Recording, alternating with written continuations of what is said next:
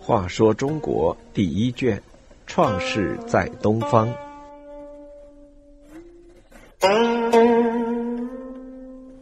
一百一十三，宠妃妲己。大凡一个专制、残忍、无恶不作的暴君，往往又是好色之徒。帝辛登上王位后，就大肆搜罗美女，充实后宫，供他玩乐。就是这样还不满足。夏桀那个亡国之君，是因为迷恋上宠妃莫喜，而终日不问国事，最终被商汤攻灭的。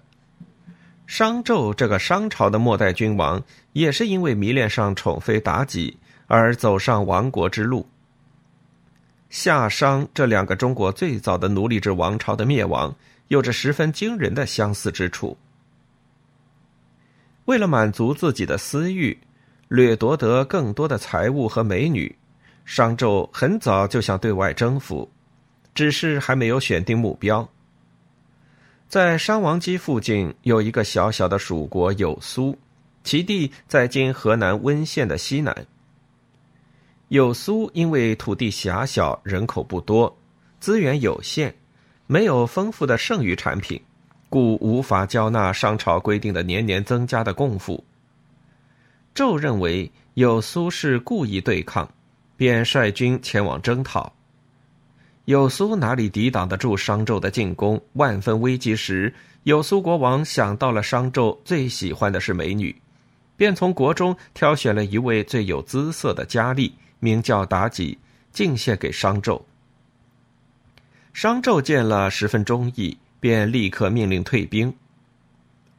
商纣自从有了妲己，像掉了魂似的，整天伴随在他的身边，形影不离，有求必应。妲己首先感到商都城内宫殿太小，不够气派，于是商纣就在郊外修起了豪华壮丽的离宫别馆。除了朝歌郊外的一处外，又在北面的邯郸和沙丘建立了两处，供妲己游玩娱乐。这些公馆都修得富丽堂皇，甚至用美玉来装饰，因而有琼室、玉门等雅名。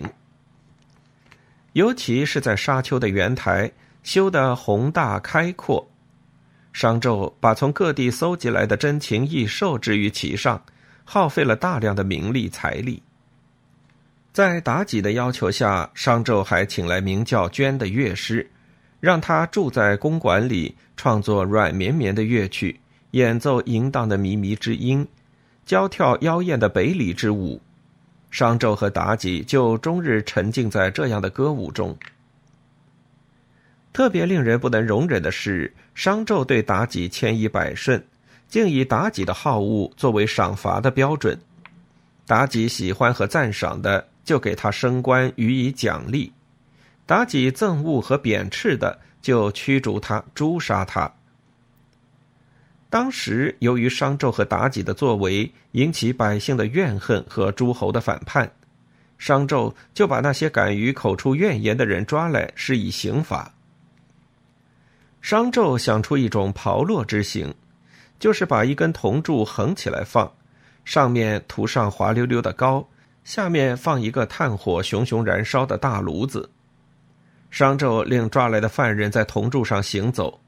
因为铜柱烧得太烫又很滑，犯人一走上去就很快掉入炭炉中烧死，发出凄惨的叫声。妲己看了这种惨况，丧心病狂的大笑不止。